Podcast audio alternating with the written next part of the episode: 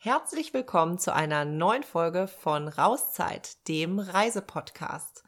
Heute träumen wir uns gemeinsam mit Linda zurück in einen Sommer in Schweden. Und wir sind auch schon gemeinsam auf einer Schwedenreise gewesen. Dabei handelte es sich aber um eine Gruppen- und Familienreise. Dann war ich auch sogar schon einmal alleine auf einer Gruppenreise in Schweden. Aber heute geht es um eine ganz besondere Form des Reisens, die viele Leute an Schweden so reizen. Und das ist eine Kanutour. Und dazu kommt noch, dass Linda diese Kanutour ohne mich gemacht hat. Ja, shame on you.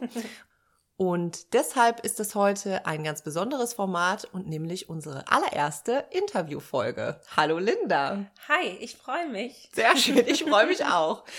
Ja, vielleicht erzählst du erstmal ein bisschen was vorab, was uns erwartet mhm. in dieser Folge. Genau, wir waren äh, einen Sommer in Schweden Kanu fahren. Das heißt, äh, wir haben uns das Kanu geschnappt, bepackt mit allem, was man so braucht, mit Zelt und so weiter und sind dann wirklich in die äh, Natur und haben äh, zwei Wochen der Zivilisation auf Wiedersehen gesagt. Dazu gleich mehr.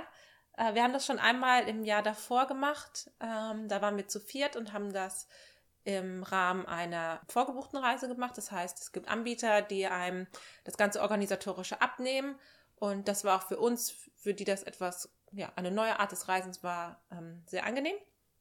Das heißt, wir hatten den Transport, das ganze Equipment, was wir gebraucht haben. Wir haben ganz viel Informationen drumherum bekommen. Essen haben wir bekommen, wo wir natürlich auch vorher sagen konnten, bitte kein Fleisch oder tierische mhm. Produkte. Äh, und mussten uns um das alles nicht kümmern. Im darauffolgenden Jahr waren wir so begeistert, dass wir das nochmal machen wollten und da aber schon eigentlich klar war, das können wir auch alleine organisieren und dann haben wir das gemacht. Cool. Und auf was konzentrieren wir uns jetzt heute in der Folge? Ist es die geführte Tour oder ist es die selbstorganisierte Tour? Ich würde sagen, es wird ein bisschen ineinander fließen. Ähm, aber was das ganze Organisatorische angeht, auf jeden Fall die auf eigene Faust. Cool. Die eigenorganisierte. Tatsächlich waren wir aber bei beiden Reisen an dem gleichen Ort, könnte man sagen. Ähm, wir waren in, im Dalsland, das ist eine Region in Schweden, die an Norwegen grenzt, und waren dort in einem Seengebiet. Und diese Seen gehen einfach ineinander über. Es gibt dort ganz viele große, kleine und ähm, wir waren auf dem Storallee, ich hoffe, ich habe das richtig ausgesprochen, der aber wiederum auch im Norden wieder übergeht in den äh, See Foxen. Also das hängt irgendwie alles miteinander zusammen. Und als wir diese geführte Tour hatten, waren wir sozusagen in dem Nachbarsee, der mm. aber dann hm. irgendwann auch in diesen einen zusammenfließt. Das heißt, ein bisschen was kannten wir schon. Ähm, und trotzdem war was Neues dabei. Okay, cool. Dann äh, gib uns doch mal ein paar Eckdaten. Wann haben die beiden Reisen stattgefunden und wie lange wart ihr auf der geführten Tour unterwegs? Und wie lange wart ihr unterwegs, als ihr es nochmal wiederholt habt? Ja, ich will nicht lügen. Ich glaube, es war 2015 und 2016, mhm. also tatsächlich schon eine Weile her.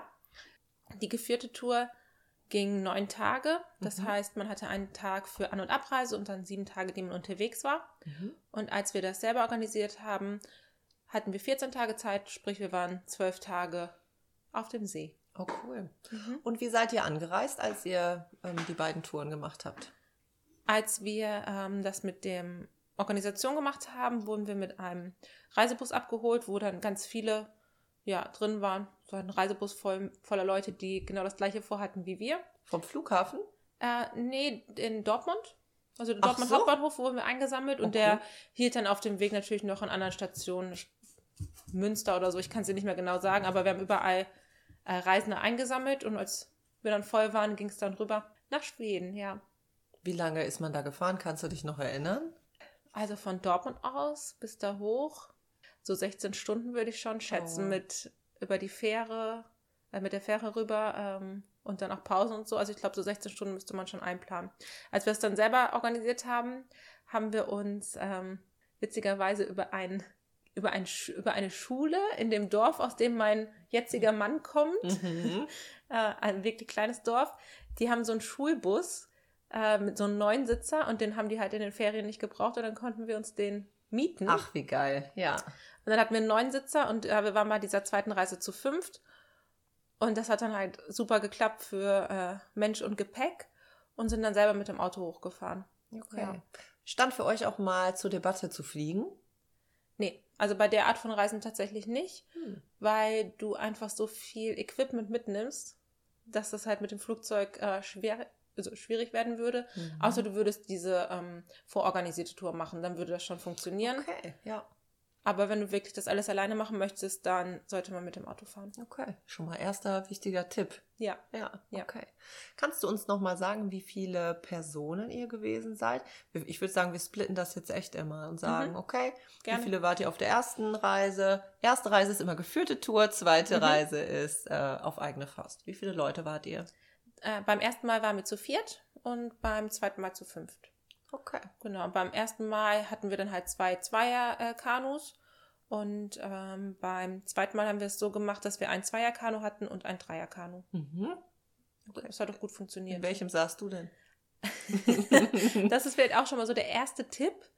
Ähm, wir sind bei dieser, also ich werde das nie vergessen, wir sind nach, bei diesem ersten Reise, bei dieser geführten angekommen. Man ist 16 Stunden Bus gefahren, man ist wirklich irgendwie durch, besonders wenn man zu den Menschen wie- erzählt wie ich, die auf so Busfahrten nicht wirklich schlafen können. Ähm, also kommt man wie nach so einer durchzechten Nacht dort an Mhm. wird dann da so ein bisschen durchgeschleust, so, okay, hier kriegt ihr kurz was zu essen, ein bisschen Kaffee und Frühstück, schon mal gut. Äh, jetzt hier, euer, hier ist euer Essen, hier sind eure Kanus, hier sind, keine Ahnung, was auch immer, eure Zelte. Und man wird halt so, kriegt dieses alles so ein bisschen Überforderung, auf einmal Reizüberflutung, alles, auf einmal wollen Menschen Sachen von dir und du kriegst alles, bist aber eigentlich irgendwie total müde. Ähm, und kriegst dann noch eine kurze Einführung, wie man überhaupt Kanu fährt, weil ich tatsächlich bin vorher nie Kanu gefahren. Ah, okay. Es war halt so Learning by Doing, es wird schon irgendwie funktionieren, ist ja auch irgendwie nur Kanu fahren. ja. Und dann kriegt man da so eine ganz kurze Einführung und dann geht's halt los. Am Und- selben Tag? Ja, ja, am selben Oh, Tag. wow. Also man kommt dann irgendwann ja an einem frühen Morgen da an, war bei uns zumindest so, so gegen 19 Uhr. Und dann äh, geht's auch direkt los. Und die erste Etappe, die haben wir ganz kurz gehalten, weil keiner wollte da mehr groß fahren. Aber da haben wir halt den, ähm, das so aufgeteilt, dass ich mit meinem äh, jetzigen Mann halt in einem Kanu war. Und der, das funktioniert nicht. Sucht euch jemanden, also nicht, weil Der wir nicht beide, euer Partner nicht, weil er mein Partner war. Aber, also, wenn hier jetzt erfahrene Kanufahrer sind, vielleicht könnt ihr das auch widerlegen. Also, meiner Erfahrung nach war es so, dass dadurch, dass er viel kräftiger war als Mm. ich, konnte ich das gar nicht so ausgleichen und wir sind die ganze Zeit zickzack gefahren und das hat mich wahnsinnig Oh Gott, gemacht, wenn man so lange unterwegs ist und dann sitzt man endlich in diesem Kanu und da funktioniert das nicht. Ja. Und aber alle anderen Leute kriegen das hin. Oh, ja, ganz Gefährlich. gefährlich. Ja, oh, oh, oh. Ja. Und dann ähm, haben wir aber getauscht und dann ist er mit seinem Bruder gefahren und ich mit meiner Freundin, die dabei war. Und dann hat das super funktioniert, weil ich glaube, es liegt daran, dass die Kräfte ausgeglichen waren. Ja. Vielleicht harmonieren wir aber auch einfach nicht so gut im Kanu. ja, also so, das wäre so mein Tipp als äh, ja, zum Thema Kanufahren. Mhm. Okay, Mhm. gut. Mm, Wenn du jetzt noch eine dritte Kanureise machen könntest, kannst du ja, würdest. Mit wie vielen Personen würdest du die dann angehen? Also mindestens mit einer weiteren. Mhm. Ich würde es nicht alleine machen. Ähm, Da grätsche ich mal kurz zwischen. Ja. Was spricht für dich dagegen, die Reise alleine zu machen? Einmal, weil es mir. Naja, vielleicht muss ich erstmal kurz erklären, was das überhaupt für eine Art von Reisen Mhm. ist. Man hat in Schweden das Jedermannsrecht. Das heißt, man darf jede an, ähm, ja, so gut wie jedem Ort, außer es ist Privatbesitz, in der Natur ähm, eine Nacht stehen mit seinem Zelt oder Mhm. mit seinem Camper oder wie auch immer. In unserem Fall äh, Zelt und Kanu. Und darf dort übernachten, sein Lager aufbauen. Mhm. Sprich, man fährt mit seinem Kanu, bis man eine schöne Stelle sieht, wo man denkt, das wäre perfekt für ein Lager. Man legt dort an, man erkundet das so ein bisschen, wo baue ich mein Zelt auf, wo ist vielleicht eine Feuerstelle, vielleicht gibt es auch schon eine, weil dort schon mal jemand vorher war. Oder es gibt auch ähm, schon mehr oder weniger öffentliche ähm, Raststätten, die man aufsuchen kann, wo es einfach sowas gibt wie einen Unterstellplatz, wenn es jetzt wirklich schwer am Gewittern wäre oder so weiter, wo es manchmal auch einen Plumpsklo gibt oder schon so eine Feuerstelle und eine Pfanne oder sowas. Ach, cool. Mhm. Und das, da ist jetzt nicht wirklich was, ähm, dass es bewohnt wäre oder so, aber es gibt so Rangers, die rumfahren und auch gucken, dass dort immer alles ist und zum Beispiel auch schon Feuerholz ähm, vor Ort ist. Sowas könnte man auch machen. Ähm, genau, also kommt man an so einem Platz an, entweder selbst gewählt oder man findet einen von diesen vorgefertigten Plätzen. Und dann baut man sein Lager auf. Der eine sucht Feuerholz, der andere fängt vielleicht schon mal an, das Essen vorzubereiten. Ähm, man geht vielleicht erst noch eine Runde schwimmen. Ähm, man geht vielleicht Pilze suchen oder Beeren, also was man so in der Natur machen kann. Vielleicht liest man auch einfach nur ein Buch. Und dann klingt der Tag so am Lagerfeuer aus und am nächsten Tag frühstückt man, man räumt alles ein und fährt weiter. Mhm. So, das ist so dieser äh, Tagesablauf. Und ich glaube, alleine wäre es mir ehrlich gesagt ein bisschen zu viel Arbeit. Mhm. Dann müsste ich da schon wirklich viel Lust drauf haben, das jeden Tag aufs Neue Lager auf- und abbauen, alles zu ähm, organisieren. Ja, müsste ich schon wirklich Lust drauf haben, das Ganze alleine zu machen. Und tatsächlich wäre mir das auch einfach ein bisschen zu einsam. Also wenn man jetzt die mhm. totale Einsamkeit sucht, dann wäre das auf jeden Fall das Richtige. Aber diese Wälder dort sind auch wirklich sehr, sehr dunkel. ja, okay. Und das wäre mir alleine auch ein bisschen zu unheimlich. Vielleicht, wenn ich meine Hunde dabei habe, okay, aber ganz alleine, nee, ich glaube, das wäre nicht meine Art von Urlaub. Ja. So, so gern ich das auch gemacht habe. Seid ihr mal irgendwo angekommen und da waren schon andere Leute? Ähm, ja, tatsächlich. Also wir hatten das bei der ersten Reise, da gab es wie so Hotspots, würde ich sagen. An diesem mhm. ersten Tag war natürlich, ich weiß nicht wie viele Leute, aber da sind vielleicht drei so Reisebusse angekommen und die sind dann natürlich alle am gleichen Zeitpunkt ungefähr gestartet. Mhm. Und alle waren so wie wir, die wollten erstmal nicht so weit. Also waren so die ersten schönen Plätze waren alle schon so ein bisschen belegt. Deswegen heißt, ja, am ersten Tag ist es uns ein bisschen schwer gefallen, was zu finden. Danach verteilt sich das aber super. Mhm. Und das Gleiche hat man natürlich auch bei so einer geführten Tour, wenn alle wieder den gleichen Abreisetag haben, mhm. dann ist es auch schwierig, äh, so am letzten Tag was Gutes zu finden. Da sollte man dann vielleicht ein bisschen vorplanen und gucken, dass die letzte Tagesetappe jetzt nicht so groß ist. Ja. Ich würde eh sagen, so im Schnitt waren das vielleicht so 15 Kilometer, die wir am Tag zurückgelegt haben.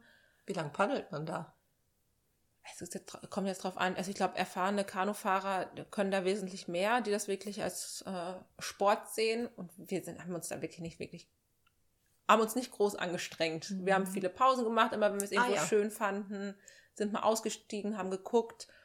Und naja, wir waren vielleicht vier Stunden auf dem Wasser oder so. Also okay. Also ich, und das war alles nicht so super anstrengend. Ja. Aber natürlich ist es eine andere Belastung, auch wenn man das so macht wie ich, vorher noch nie in einem mhm. Kanu saß. Man merkt das in den Armen, ja. Mhm. Okay, und danach voll durchtrainiert. Danach hast das du auf jeden Fall eine Motivation. Wow, ja. Okay, okay. Um, ähm, kannst du dich noch daran erinnern, in welchen Monaten diese Reisen jeweils stattgefunden haben? Mhm.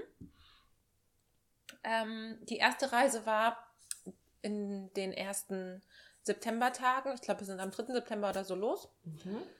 Und die zweite Reise war genau einen Monat vorher. Die war Anfang August.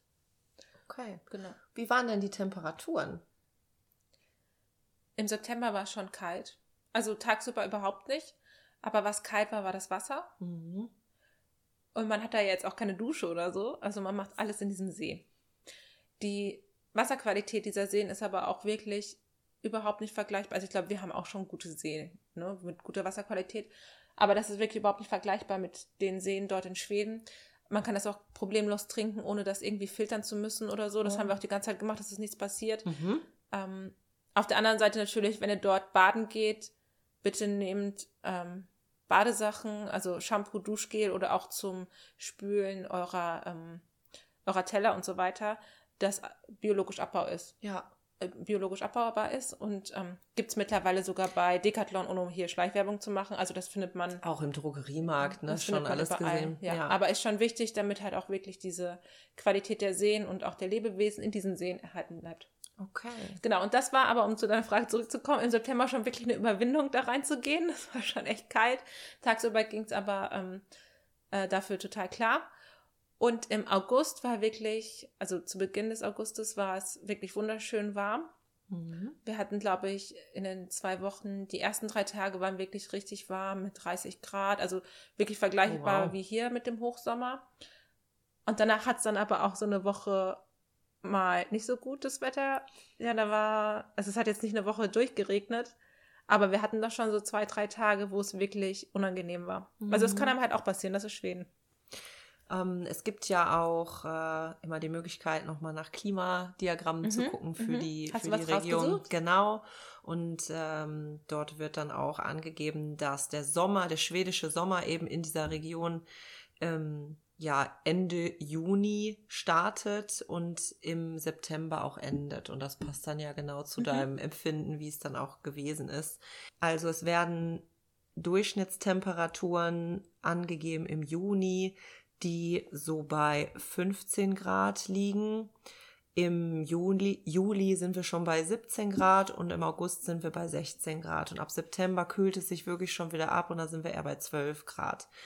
Ähm, das heißt, ja, den Zeitraum Juni bis August kann man dann schon empfehlen. Ja, hört sich jetzt super kalt an, wenn du da irgendwie 15 Grad sagst. also, also Eine Durchschnittstemperatur, ja. muss man ja dazu sagen, ja. Also bei uns war es schon wirklich sehr warm. Okay, okay. Aber ja, auch das kann passieren. Ne? Ist ein bisschen, ich finde, Schweden ist wie so ein, der Sommer ist wie bei uns irgendwie so der April. So, da kann alles passieren. Also, ja. Also es wird jetzt nicht schneien, aber es kann regnen, es kann die Sonne scheinen. Du kannst es nicht vorher, wirklich vorhersehen. Wie war es denn in der Nacht?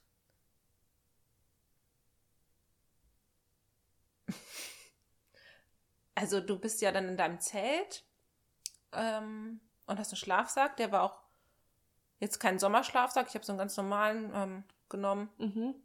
Kann jetzt keine Angaben geben, mit welchen Temperaturen. Aber das war schon in Ordnung. Also da habe ich jetzt nicht groß gefroren oder so. Ich bin jetzt aber auch eher so ein Typ, der dann halt auch so Zwiebellook macht und dann mhm. Nicht irgendwie nur mit T-Shirt da reingeht, ja. Okay, das heißt, man braucht aber jetzt nicht die ganze Nacht ein Feuer brennen lassen, einen Heizofen oder sowas in der Art. Nein, nein, nein. nein. Okay, okay.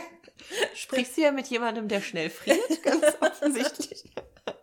Okay, das Nein, ist ich, jetzt also mein Katastrophen. Ich würde das, ja, ich würde das wieder mit wie im Sommer hier vergleichen. Okay, ja. mhm. okay, gut.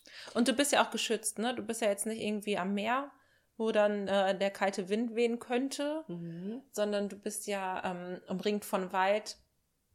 Das federt das ja auch so ein bisschen ab, würde ich sagen. Aber klar, auf der anderen Seite, du bist halt auch die ganze Zeit am Wasser und da kühlt es ein bisschen ab. Ja. Du hast gerade ja schon gesagt, okay, ähm, wir hatten Schlafsäcke und äh, jetzt ist natürlich die Frage, was muss auf jeden Fall mitgenommen werden? Also du musstest ja einmal selber packen. Mhm. Wie sah eure Packliste aus? Ja, muss ich ein bisschen ausholen. Also wenn du mich nach dem wichtigsten Utensil fragst, dann würde ich äh, auf jeden Fall sagen, einen Klappspaten. Mhm. Ich weiß warum. Oder definitiv vielleicht sogar zwei. Ja. Ähm, ja, also wir können auch einfach mal damit anfangen, weil du bist halt in der Natur, da gibt es keine Toiletten oder sonstiges, außer du bist vielleicht auf diesem Campingplatz und hast Glück, dass dort ein Plumpsklo steht, aber in der Regel ist das nicht der Fall und das ist ja auch vielleicht das, was man gar nicht haben möchte. Also nimmt man sich seinen Klappspaten für die größeren Geschäfte, ja. kann sich damit einen äh, schönen Ort suchen und ich hatte noch nie ähm, einen Toilettengang mit schöneren Aussichten in meinem Leben, als ich sie dort in diesen zwei Wochen hatte. Äh, also man wird noch ein bisschen anspruchsvoller. Ja. und dann ähm, ja, macht man sich sein Loch und dann kann man den Klappspaten so klappen, dass man dann auch direkt einen Stuhl hat. Und deswegen zwei. Deswegen zwei. Ich ah. weiß nicht, warum die Leute immer nur einen nehmen. Nehmt euch zwei. Ja, oder einen Partner, mit dem man so vertraut ist, dass man sagt, komm, mein Klappspaten ist auch dein Klappspaten. ja. Okay, ähm, der Klappspaten ist also hier Top 1 auf Lindas Packliste. Ja. Was kommt noch mit? Also, ähm, was wir gemacht haben, ist, wir haben uns als Rucksäcke wirklich so wasserdichte Rucksäcke geholt. Man kennt die ja vielleicht von so kleinen, ähm, ja, wie heißen die eigentlich? Drybags. Drybags in klein, genau, gibt es ja zum Umhängen oder so, ne, wenn man mhm. am Strand ist. Und die gibt es halt auch in groß für 20 oder noch mehr, 40, 60 Liter. Also mhm. Also das ist unbegrenzt nach oben. Und die haben wir uns ähm, geholt für äh, unsere Kleidung, damit die auf jeden Fall wasserdicht mhm. verpackt ist. Also man kann jetzt auf dem Kanu auch schlecht mit einem Koffer ankommen, aber ich glaube, es ist ja eigentlich selbst, selbsterklärend. Ähm, mein Tipp wäre dann außerdem noch ein Wurfzelt zu nehmen, mhm. weil wie gerade schon angedeutet, muss man ja wirklich jeden Tag dieses Zelt auf und abbauen. Und ich war wirklich unfassbar dankbar, dass wir ein Wurfzelt dabei hatten und es einfach so schön schnell ging. Ja. Ja, also das wäre auf jeden Fall etwas, was ich nehmen würde. Also sprich, ja, Zelt braucht man, man braucht alles, was man so zum Camping braucht, an Kochutensilien. Ähm, eine Axt braucht man, die sollte man mitnehmen oh. für Feuerholz. Muss man selber hacken? Nee, also du kannst, darfst halt auch jetzt nicht einen Baum, äh, Baum fällen einfach. Okay. Das bitte nicht machen. Sondern einsammeln, was ihr so an ähm, Totholz findet, aber trotzdem muss das ja vielleicht noch klein gemacht werden. Okay. Also eine, eine Axt ist nicht verkehrt und natürlich auch ein äh, Messer für äh, zum Schneiden, aber auch so. Naja, man fängt halt an, Sachen zu machen, die man sonst nie macht, wie zum Ja. Beispiel anfangen zu schnitzen oder so. Und das ist so schön, sich darin zu verlieren, weil man auf einmal diese Zeit dafür hat. ja. Also nehmt euch ein gutes Messer mit. Das spricht auch nochmal für eine Anreise per Auto, ne? Weil mit der Axt am Flughafen wird es wahrscheinlich ein bisschen kritisch. Ja, Ja, definitiv. oder ja. wahrscheinlich vor Ort ähm, vielleicht auch zu leihen. Ja, wird definitiv auch funktionieren. Okay. Ja. Ähm, was man auch leihen kann, also was man immer dazu kriegt, ist eine Schwimmweste und was wir uns auch vor Ort geliehen haben, war ein ähm, wasserdichtes, ähm, eine wasserdichte Tonne, Mhm. in die dann unsere Lebensmittel kamen. Oh ja, okay. Genau, also alles, was ihr mitnimmt, muss irgendwie wasserdicht verpackt sein. Wir hatten halt, äh, genau, jeder unseren eigenen Rucksack, unseren Dryback. Wir hatten die Essenstonne, ähm, die einmal vor Wasser geschützt hat, aber auch vor Tieren, ähm, weil dort alle Lebensmittel drin Mhm. ähm, sicher verwahrt waren. Und wir hatten noch eine Kiste mit so ähm, ja, Utensilien wie der Axt, die ich genannt habe, den Klappspaten, Seile, ähm, ja, sowas so. Outdoor-Sachen, die man so gebrauchen Ja. könnte, ne? wenn man sich überlegt, man ist jetzt wirklich zwei Wochen in der Wildnis. Wie groß ist denn diese Essenskiste bitte? Ja, das ist schon eine ordentliche Tonne. Hat dann jeder eine eigene Essenstonne gehabt oder pro Kanu eine Tonne? ja, wir hatten zwei, zwei große Okay. Tonnen. Mhm. Boah, und gibt es auch eine Biertonne? Nee, aber hätte es vielleicht geben sollen. Das Okay. ist auch ein bisschen oh, zu Verhängnis okay. geworden. Oh, ein kleiner Ja. Teaser. Verstehe. Aber was wir ähm, auf jeden Fall auch noch dabei hatten, war eine Plane. Die Ah. haben wir einmal nochmal über alles drüber gelegt, während wir Kanu gefahren sind. Dann war da auch vor Spritzwasser alles geschützt. Und wir hatten dann die Möglichkeit, unsere Zelte auch ein bisschen miteinander zu verbinden, sodass man da noch ein, ähm, ja, wie so ein Pavillon für alle hatte. Mhm. Okay, cool. Ja, ich habe nochmal recherchiert, was auch von Kanu-Verleihern oder so Reisetourenanbietern empfohlen wird, was man denn noch selber Mhm. mitnehmen sollte. Und ähm, das sind einmal Besteck, eine Taschenlampe, ein Handtuch, ein Messer, ein Dosenöffner, ein Becher, Isomatten, einen Mückenstift, Plastiktüten, so ungefähr 5 Liter groß und die Plane, die du schon genannt hast. Mhm. Darüber hinaus dann noch Regenkleidung, ähm, ein Seil, eine Sonnenbrille, einen Schlafsack, einen Spirituskocher, Stiefel, Plastikteller, Toilettenartikel und natürlich ein Zelt. Ja, macht alles Sinn. Und ich würde auch nochmal sagen, bei der Kleidung, ähm, euch seht eh, euch wird eh keiner sehen. Packt auf jeden Fall nur Sachen ein, die bequem sind oder funktional und ja, packt die Sachen, wo ihr euch unsicher seid, ob ihr die jetzt wirklich noch braucht, packt die lieber wieder raus. Also Okay. weniger ist mehr. Mhm. Okay, cool. Ja. Okay. Mm. Gab es irgendwas, so rückblickend, bei dem du sagen würdest, das habt ihr umsonst mitgenommen? Hm. Ich glaube eigentlich nicht. Also es gab jetzt nichts, was ich, ähm, was mir jetzt spontan einfallen würde, wo ich sagen würde, das hat gar keine Verwendung äh, gehabt. Was war denn deine Lieblingsbeschäftigung, während du in der Natur warst? Mm, Du hast ja schon gesagt, manche fangen an zu schnitzen, andere Mhm, lesen ein Buch. mhm. Gab es irgendwas, was du für dich da irgendwie neu entdeckt hast? Also was wir gemacht haben, was ich irgendwie ein schönes Ritual fand, was sich schnell eingestielt hat, ist, äh, wir hatten ein Buch und das haben wir uns gegenseitig vorgelesen im Lagerfeuer. Ach, das ist ja mhm, ja, war so eine, äh, jetzt weiß ich heute noch, das hieß äh, Tagebuch der Apokalypse, um jetzt hier auch wieder Schleichwerbung zu machen. Aber es hat auch irgendwie so gepasst, weil ja, man fühlte sich da auch so ein bisschen wie so ein Survivor. Weil, ähm, auch wenn ich, wie gesagt, man, wenn man das mit einer geführten Tour macht, ähm, viele Leute zur gleichen Zeit starten. Es verliert sich sehr schnell.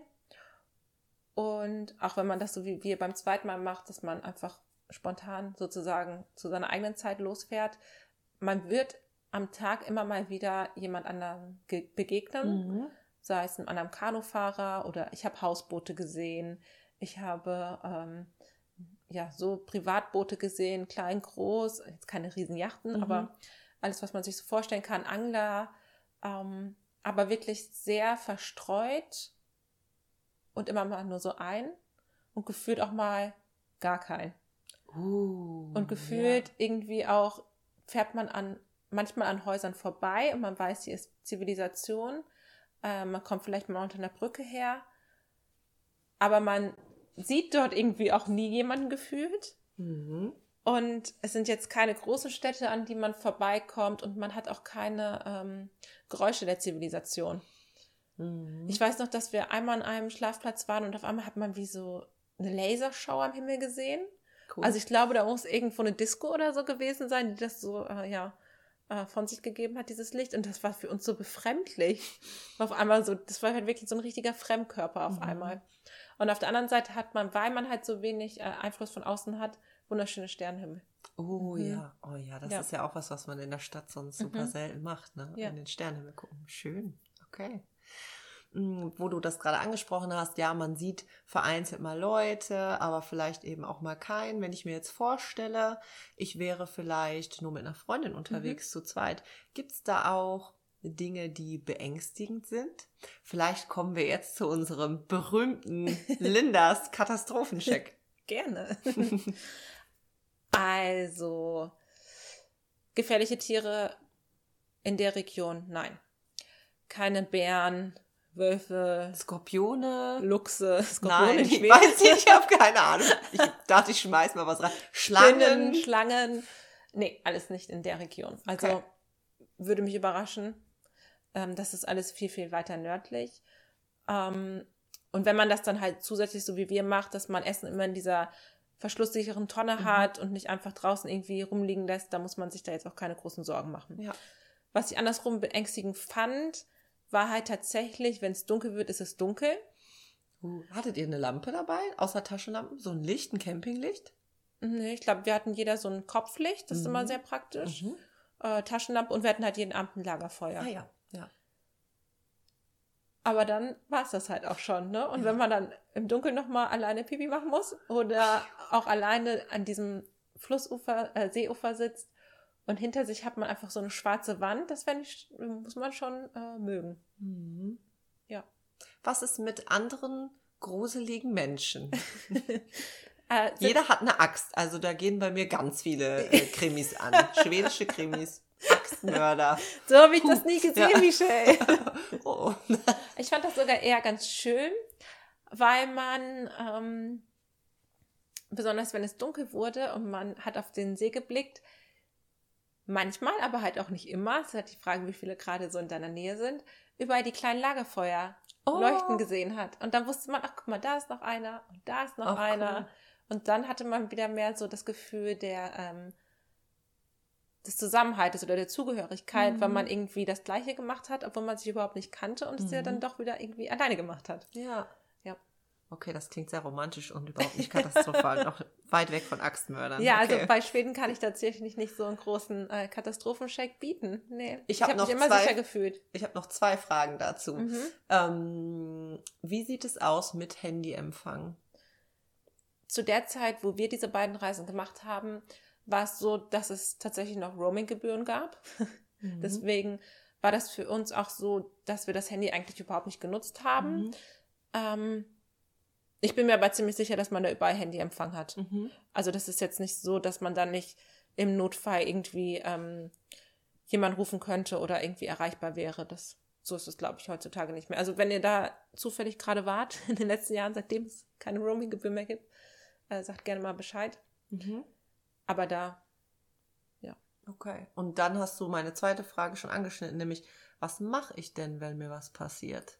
Und ich bin da in den Gewässern und ich sehe vielleicht in weiter Ferne noch ein Lagerfeuer, Mhm. aber hm, wer fährt mich weg? Sollte einer beim Mhm, Lager bleiben? Wie gehe ich damit um? genau, also was auf jeden Fall auch in euren, in euer Kanu gehört, ist ein Erste-Hilfe-Kasten. Was kann ja immer mal was passieren, so dass man dann wenigstens erstmal ähm, ja, Soforthilfe geben kann. Wir hatten auch den Fall, ähm, dass das Messer leider nicht im Maiskolb gelandet ist, sondern in der Hand. Ah. Ähm, glücklicherweise für uns war es so, dass es kurz vor Ende unserer Reise war und wir halt relativ nah wieder am Ausgangspunkt waren, also auch mhm. wieder näher an einer ähm, größeren Besiedlung. Mhm.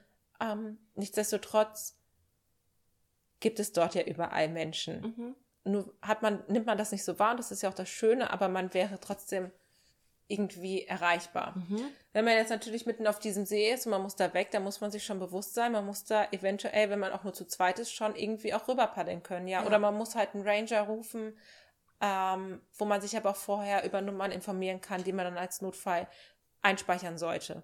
Und in unserem Fall war es so, dass wir halt, wie gesagt, relativ nah wieder an der Zivilisation waren. Und dann ähm, sind zwei Personen von uns dort geblieben und zwei haben ihm, dem es passiert ist, in die Mitte, gepackt und haben ihn dann äh, zur nächsten Stadt gepaddelt und mhm. dort ist er zum Arzt gegangen und wurde genäht, ja.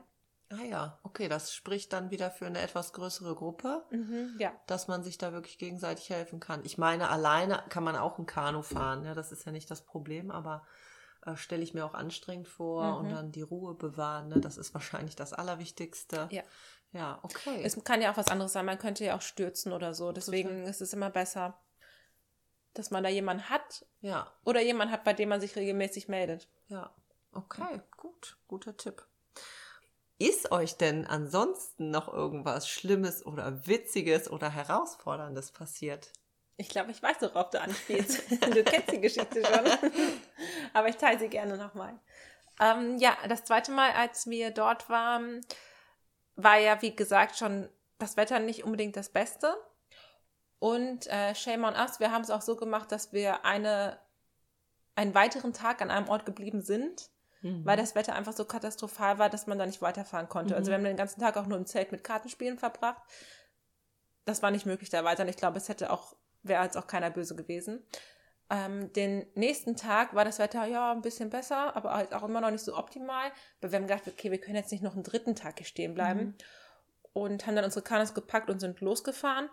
Und dann war es tatsächlich so, dass ich mich ein bisschen gefühlt habe wie auf dem Meer, weil das halt einfach so ein ähm, starker Wind war, dass es tatsächlich auch irgendwie Wellen gab auf diesem See. Okay. Ähm, und es wirklich extrem anstrengend war, dagegen anzukämpfen, weil die Wellen auch die ganze Zeit durch den Wind immer von der einen Seite kamen. Mhm. Das heißt, man musste immer eigentlich auf der anderen Seite dagegen anpaddeln, damit man auch wirklich geradeaus fährt und nicht immer direkt wieder zum äh, Ufer ähm, ja, geströmt wird, mhm. gelenkt wird.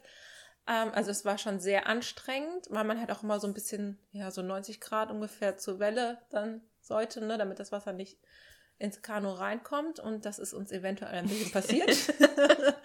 und dann ähm, haben wir angefangen mit ähm, Schüsseln Tupperdosen, alles, was wir so hatten, versucht, dieses Wasser immer wieder rauszukriegen. Oh no. okay. Es war natürlich ein äh, Kampf gegen Windmühlen, weil, und jetzt kommt das Bier äh, wieder ins Spiel, was wir hätten besser in diese äh, Tonne gepackt. Ähm, wir haben das auf Paletten auf der Fähre gekauft, würde ich auch jedem empfehlen, kauft Alkohol auf dieser Fähre, wenn es um ähm, Cider oder Bier geht, da ist es am billigsten und dann hm. halt, äh, könnt ihr halt palettenweise kaufen und dann habt ihr das. Ja, und diese Dosen, äh, diese Palette hat sich halt aufgelöst und oh die Gott. Dosen sind in dieser, in dem Wasser, was sich jetzt halt im Kanu befunden hat, hin und her geschwommen. Und dadurch war es halt unmöglich, das Wasser da rauszuschöpfen, weil halt überall Dosen waren. und es lief immer weiter voll. Und ähm, ein Freund von mir, also ich saß in diesem Kanu-Konstellation in der Mitte und die anderen beiden haben dann nur noch, sind dann noch gepaddelt und ich war nur noch dafür zuständig, das Wasser rauszukriegen.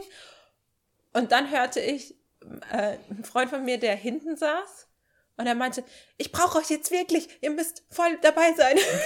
und ich habe in dem Tonlage seiner Stimme gehört, jetzt ist ernst. So, oh. okay, jetzt ist vorbei.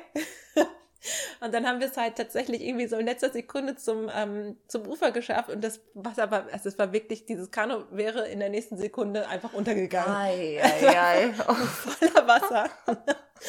und ähm, wir hatten ja noch das Zweierkanu und ähm, die waren halt schon vor uns. Und ich dachte, oh mein Gott, wenn die jetzt sehen, dass wir hier irgendwie am Ufer sind, dann drehen die gleich um und dann kentern die auch noch. Und meine größte Angst war, dass die jetzt auch noch kentern. Also bin ich losgerannt. Und dieses Ufer, an dem wir waren, war halt einfach so ein Steilufer. Da sollte man eigentlich nicht anlegen. Das war auch fast unmöglich. Und dann bin ich, ich war barfuß, weil ich meine, in einem Kanu, was sollst du da groß ja. Schuhe anziehen? Außer vielleicht so ähm, äh, Wasserschuhe. Ja. Ja, das wäre auf jeden Fall was Packliste. Gutes. Wasserschuhe hatte ich nicht. Ich war barfuß und dann bin ich barfuß diese Böschung hoch und dann wie so eine Landzunge nach vorne gerannt und habe denen zugeschrien, so fahrt weit. das war einfach ganz schlimm. Und äh, bin dann zurück zu den anderen, die halt auch irgendwie versucht haben, da irgendwie an dieser Küste, die keine Küste war, versucht da irgendwie die, die Ladung zu sichern, um dieses Kanu da, ähm, ja, das Wasser rauszukriegen. Mhm. Und dann habe ich halt erst gemerkt, dass ich meine ganzen Füße blutig gelaufen bin. Oh. So, weil halt überall irgendwie Dornen waren und so. Und oh, das war wirklich nicht so angenehm. Und Ende der Geschichte war, dass die anderen es sicher geschafft haben zu einem Ort, an dem wir anlegen konnten, haben all ihre Sachen ausgeladen, sind zu uns zurückgekommen, zu gucken, was mit uns ist und haben uns dann äh, was vom Gepäck abgenommen. Und da mussten wir da aber nochmal irgendwie so 15 Minuten, und das hört sich jetzt nicht viel an, aber wir mussten da rüber paddeln und ich war wirklich schon am Ende meiner Kräfte, weil man halt wirklich immer nur auf der einen Seite die eine Ja. Belastung hat und nicht mal auf die andere Seite konnte. Das war schon wirklich sehr anstrengend, aber wir haben es geschafft. Und das kann auch passieren und das lag halt auch ein bisschen daran, dass wir unser Kanu falsch äh, geladen haben. Echt? Also, ja. Wie muss mhm. man das laden? Das Gewicht war halt einfach nicht richtig verteilt. Hm. Da muss man schon gucken, dass das irgendwie ein bisschen austariert ist. Okay. Ja, also da gibt es bestimmt passende YouTube-Videos zu, die würde ich mir vorher vielleicht einfach mal äh, anschauen. Ja, gute Mhm. Idee. Okay. Ja.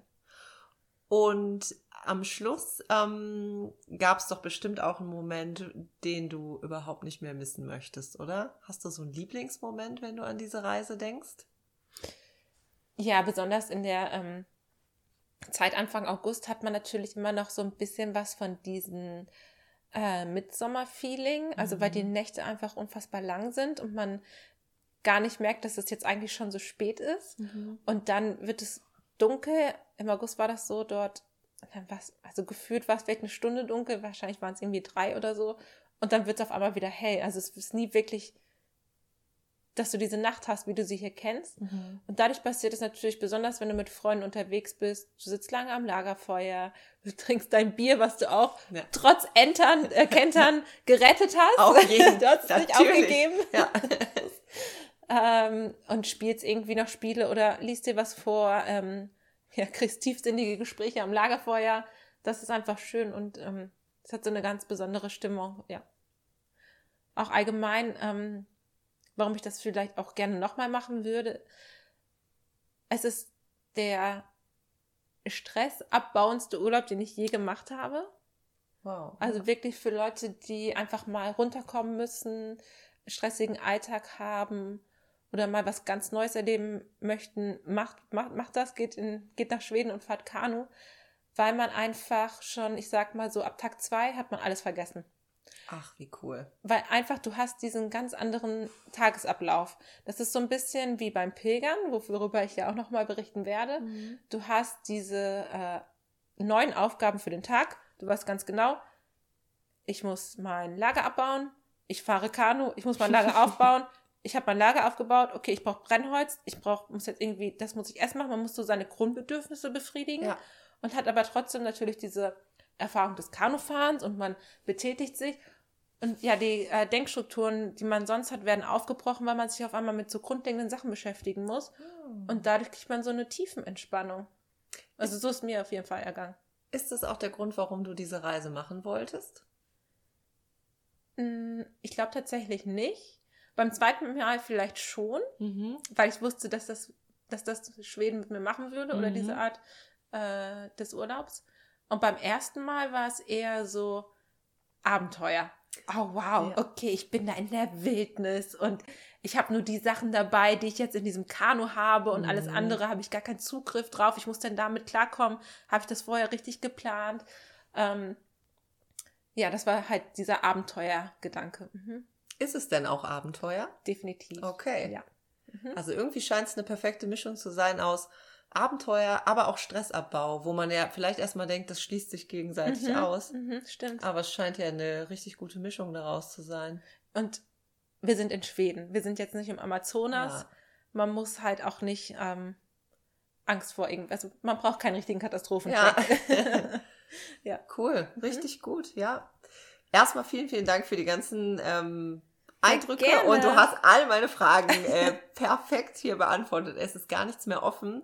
Ähm, ich würde ähm, vorschlagen, wir machen an der Stelle, ziehen wir mal einen Strich, was Mhm. so dieses Interviewformat jetzt angeht, sondern jetzt ähm, würde ich mich freuen, wenn du noch unsere Zuhörer und Zuhörerinnen mitnimmst und mal erzählst, wie genau diese Route überhaupt Mhm. ablief. Kannst du uns noch ein paar Tipps geben? Ähm, wo fahre ich hin? Wie kann ich mich informieren? Gibt es vielleicht Reiseanbieter, an die ich mich wenden kann, wenn ich auch erstmal eine geführte Tour machen möchte? Ja, gerne. Also für uns, wenn wir jetzt mal nur von der zweiten Reise ausgehen, wir kannten die Region schon und uns war klar, das würde uns gefallen. Ähm, um das nochmal geografisch einzuordnen, ihr seid ungefähr so zwei Stunden nördlich von Göteborg im Deutschland. Wir waren jetzt auf dem Storallee, gerade schon gesagt, und der ist so nah an der ähm, norwegischen Grenze, dass er sogar teilweise da durchführt. Also du kannst dir nie ganz sicher sein, bin ich jetzt vielleicht sogar schon in Norwegen. Oh. Also es ist halt so äh, Grenzgebiet. mhm. Und es sieht einfach aus, so wie man sich Schweden vorstellt. Man hat diese tiefen Wälder, man hat die Seen, man hat die ähm, ja bisschen Felsen immer zwischendurch, ein bisschen verkluftet und ja, so wie man das, äh, ja, glaube, jeder von uns sich Schweden vorstellt, so sieht es dort aus. Mhm. Also man wird da nicht enttäuscht.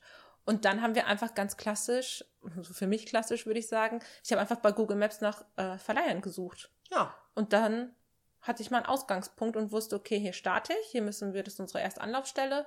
Ähm, ich habe mir angeschaut, was kann ich dort überhaupt alles leihen? Kann ich dort mein Auto stehen lassen? Wenn ja, was würde mich das kosten? Mhm. Und dann wusste ich, okay, ähm, dann und dann werde ich ankommen, dann habe ich mein Kanu und ähm, meine Schwimmweste dabei, die muss ich mir nicht selber holen und die Tonne und ich habe alles dort gefunden, was ich brauchte und konnte mein Auto da stehen lassen. Mhm. Dann wusste ich, das ist mein Startpunkt und dann habe ich geschaut, ähm, auch aus der Erfahrung heraus, dass wir für eine Woche frische Lebensmittel mitnehmen können. Mhm. Also auch um in dieser Woche, in dieser Folge mal auf veganes Essen einzugehen, ist ein bisschen schwierig, ja. weil wir uns komplett ähm, selbst versorgt haben. ja. Also es gibt nicht die Möglichkeit, und das wollten wir ja auch gar nicht, irgendwo einzukehren. Das Ja. werdet ihr nicht finden. Ihr seid auf euch alleine gestellt und eure Kochkünste. Ähm, genau, und wir haben die Lebensmittel eigentlich größtenteils alle aus Deutschland mitgenommen, weil sie wesentlich billiger sind als in Schweden. Mhm. Haben dann natürlich viel auf Konserven gesetzt, aber halt auch frische Sachen eingepackt. Mhm. Tomaten, Gemüse, was auch immer, worauf ihr Lust habt und von dem man aber auch weiß, dass sie ein bisschen länger halten Ja. und haben natürlich auch dementsprechend verbraucht. Also wenn wir jetzt einen Salat am Anfang dabei hatten, haben den natürlich auch irgendwie am ersten Tag gegessen, weil danach ist irgendwann vorbei. Klar, ja. Kartoffeln wiederum halten natürlich irgendwie ewig, wenn, wir, wenn ihr die richtig lagert. Und so sind wir vorgegangen. Und ähm, damals musste ich dann noch auf meine Soja- oder Hafermilch im ähm, Kaffee dann verzichten, weil wenn sie einmal auf ist und im Sommer, wisst ihr Mhm. selber, das geht nicht lange gut. Heutzutage gibt es ja auch das sogar schon in Pulverform. Also sowas Ja. wäre natürlich auch ein, eine Sache, die man mitnehmen kann. Ähm, und dann haben wir das so geplant, dass wir nach ungefähr einer Woche zu einer größeren ähm, Stadt gekommen sind, also gezielt angesteuert haben. Weißt du noch, wie die hieß? Ja, das kann ich nachgucken. Ja, das war Töxfors. Und wir sind gestartet in Ed, ED, Mhm. der gute alte Ed, da sind Mhm. wir gestartet und sind bis nach Töxfors gefahren. Da gibt es auch ähm, ja, so einen Anlegesteg, ähm, ganz unproblematisch, so wie so ein ganz kleiner Hafen. Mhm. Und man kann dann fußläufig ein großes Einkaufszentrum erreichen. Ach, wie cool. Genau, und dann war natürlich erstmal die reinste Reizüberflutung, auf einmal wieder in der Zivilisation angekommen zu sein und dann in so einem Einkaufszentrum. Ähm, ja, und tatsächlich wollte ich da auch ganz schnell wieder weg. Oh, echt? Ja. ja? Ja, man Okay. sehnt sich dann schon da wieder nach. So, Super spannend. ja.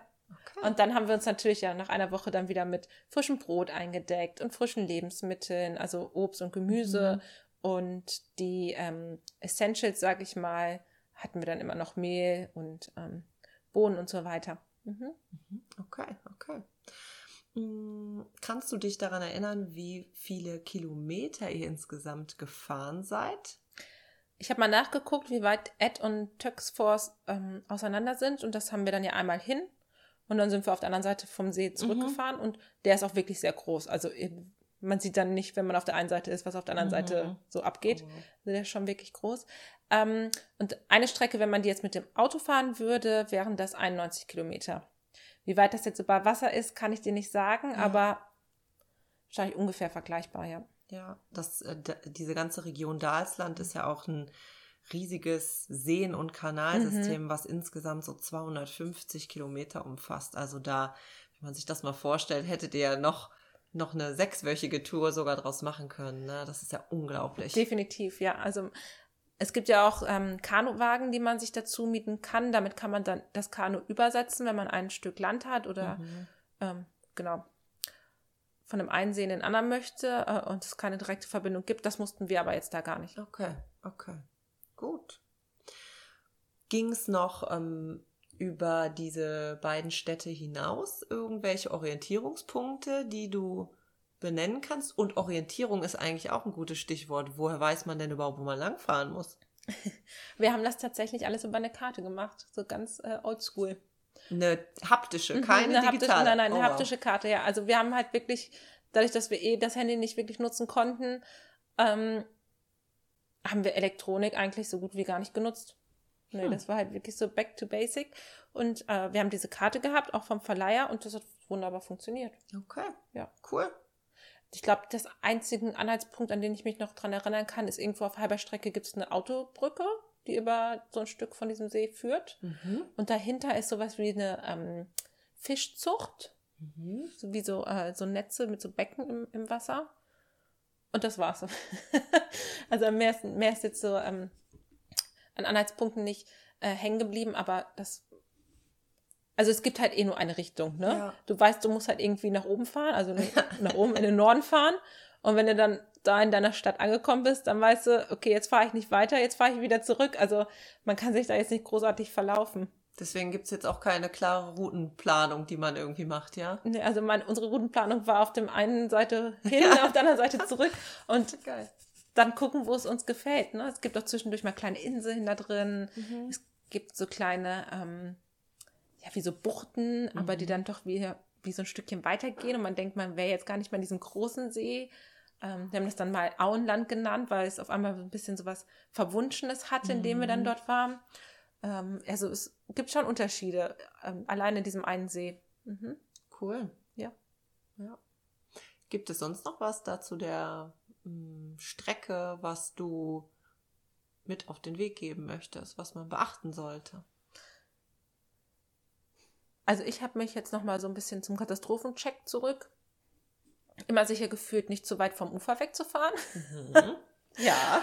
Aber dir, das war, glaube ich, einfach nur so ein, ja, für mich selber, ne? Es, da gibt es bestimmt andere Leute, denen macht das überhaupt nichts aus und die fahren da mitten auf dem See. Aber Mhm. ich fand das immer ganz schön zu wissen, äh, wenn ich jetzt nicht mehr kann oder irgendwas ist, dann ist das Ufer nicht weit. Mhm. Okay. Ich habe nochmal recherchiert Mhm. und äh, nachgeguckt, wie viele Kilometer man denn so einplanen kann. Du hast ja vorhin schon mal gesagt, ihr habt so mit 15 Kilometern pro Tag gerechnet. Ähm, es wird empfohlen, dass Anfänger 10 bis 15 Kilometer am Tag paddeln.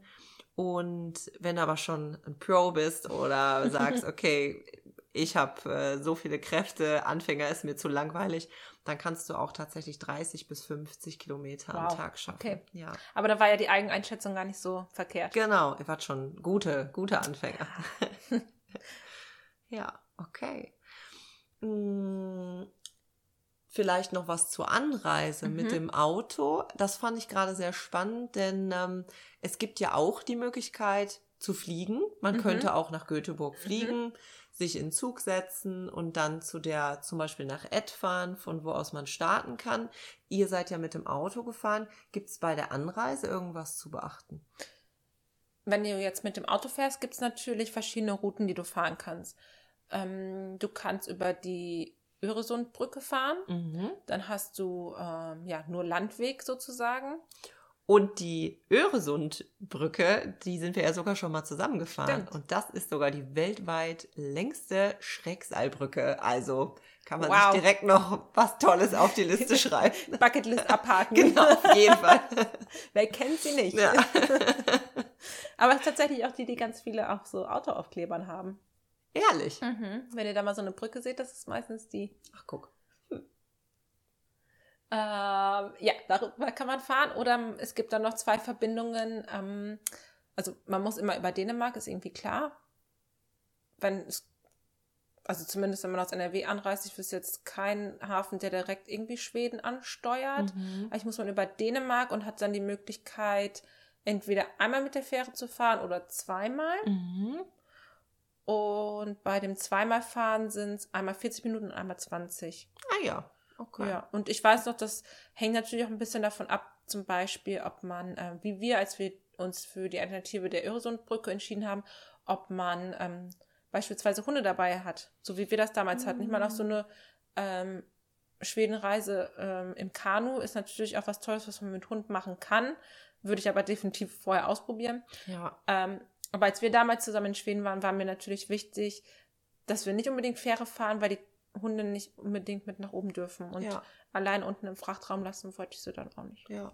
Ja. Und die Brücke ist natürlich auch nochmal deutlich günstiger, ne? Das stimmt auch. Weil ja. die Fähren, die äh, sind so One-Way, können die schon bei 100, vielleicht sogar, wenn man jetzt so einen Flexpreis hat, auch mal bei 140 Euro liegen. Also da muss man auch ein bisschen tiefer in die Tasche greifen. Genau, da zahlt es sich dann halt wieder aus, wenn man irgendwie das Auto voll macht mit Freunden Genau. und sich das dann teilen kann. Und der Vorteil ist, auf der Fähre kann man Alkohol shoppen. Ah, stimmt, stimmt, ja, ja, großer ja, Vorteil. Ja. Ansonsten nehmt euch das auf jeden Fall alles von zu Hause mit.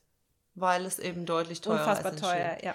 Hast du noch irgendwie im Kopf, wie viel Geld ihr am Ende pro Person benötigt habt, um diese Reise zu machen? Ähm, ist schwer zu sagen, aber es war nicht viel, weil wenn du einmal diese Fixkosten abgedeckt hast und die kannst du ja sehr gut äh, im Vorfeld dir anschauen, das ist Mhm. sowas wie, fahre ich mit der Fähre, fahre ich über die Brücke, ähm, fliege ich, wie auch immer, wie ist mein Anreisen, wie sind meine Anreisekosten, ähm, was muss ich mir vor Ort leihen, Mhm. was sind das, was sind da meine Fixkosten? Und vor Ort gibt es keine Möglichkeit, Geld auszugeben. Ja, Du wirst gar nicht verführt. Du Ja. gibst einmal vielleicht Geld aus, so wie wir, um dir nochmal frische Lebensmittel zu kaufen. Das war's. Wofür willst du Geld ausgeben? ja, Es stimmt. gibt nichts. Es gibt keine Souvenirläden oder ähm, Aktivitäten, Touren, die man währenddessen macht. Und daher ist es halt ja ein relativ ähm, günstiger Urlaub, wenn man Ja. einmal die Fixkosten abgedeckt hat. Okay, cool.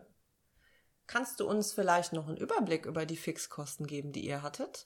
Ich habe, ähm, ich kann das für uns nicht mehr wirklich wiedergeben, weil es schon so lange her ist, aber ich habe nochmal den Verleiher rausgesucht und habe mir angeschaut, wie viel dort ein ähm, beispielsweise Kanu gekostet hat. Und das waren am Tag, also Stand jetzt 2023, würde man am Tag dort bezahlen 300 schwedische, schwedische Kronen. Würde man dort bezahlen 300 schwedische Kronen. Eine Krone ist übrigens ungefähr 0,08 Euro wert. Aha. Also ich, ja, ich habe mir aufgeschrieben, das wären 26,40 Euro.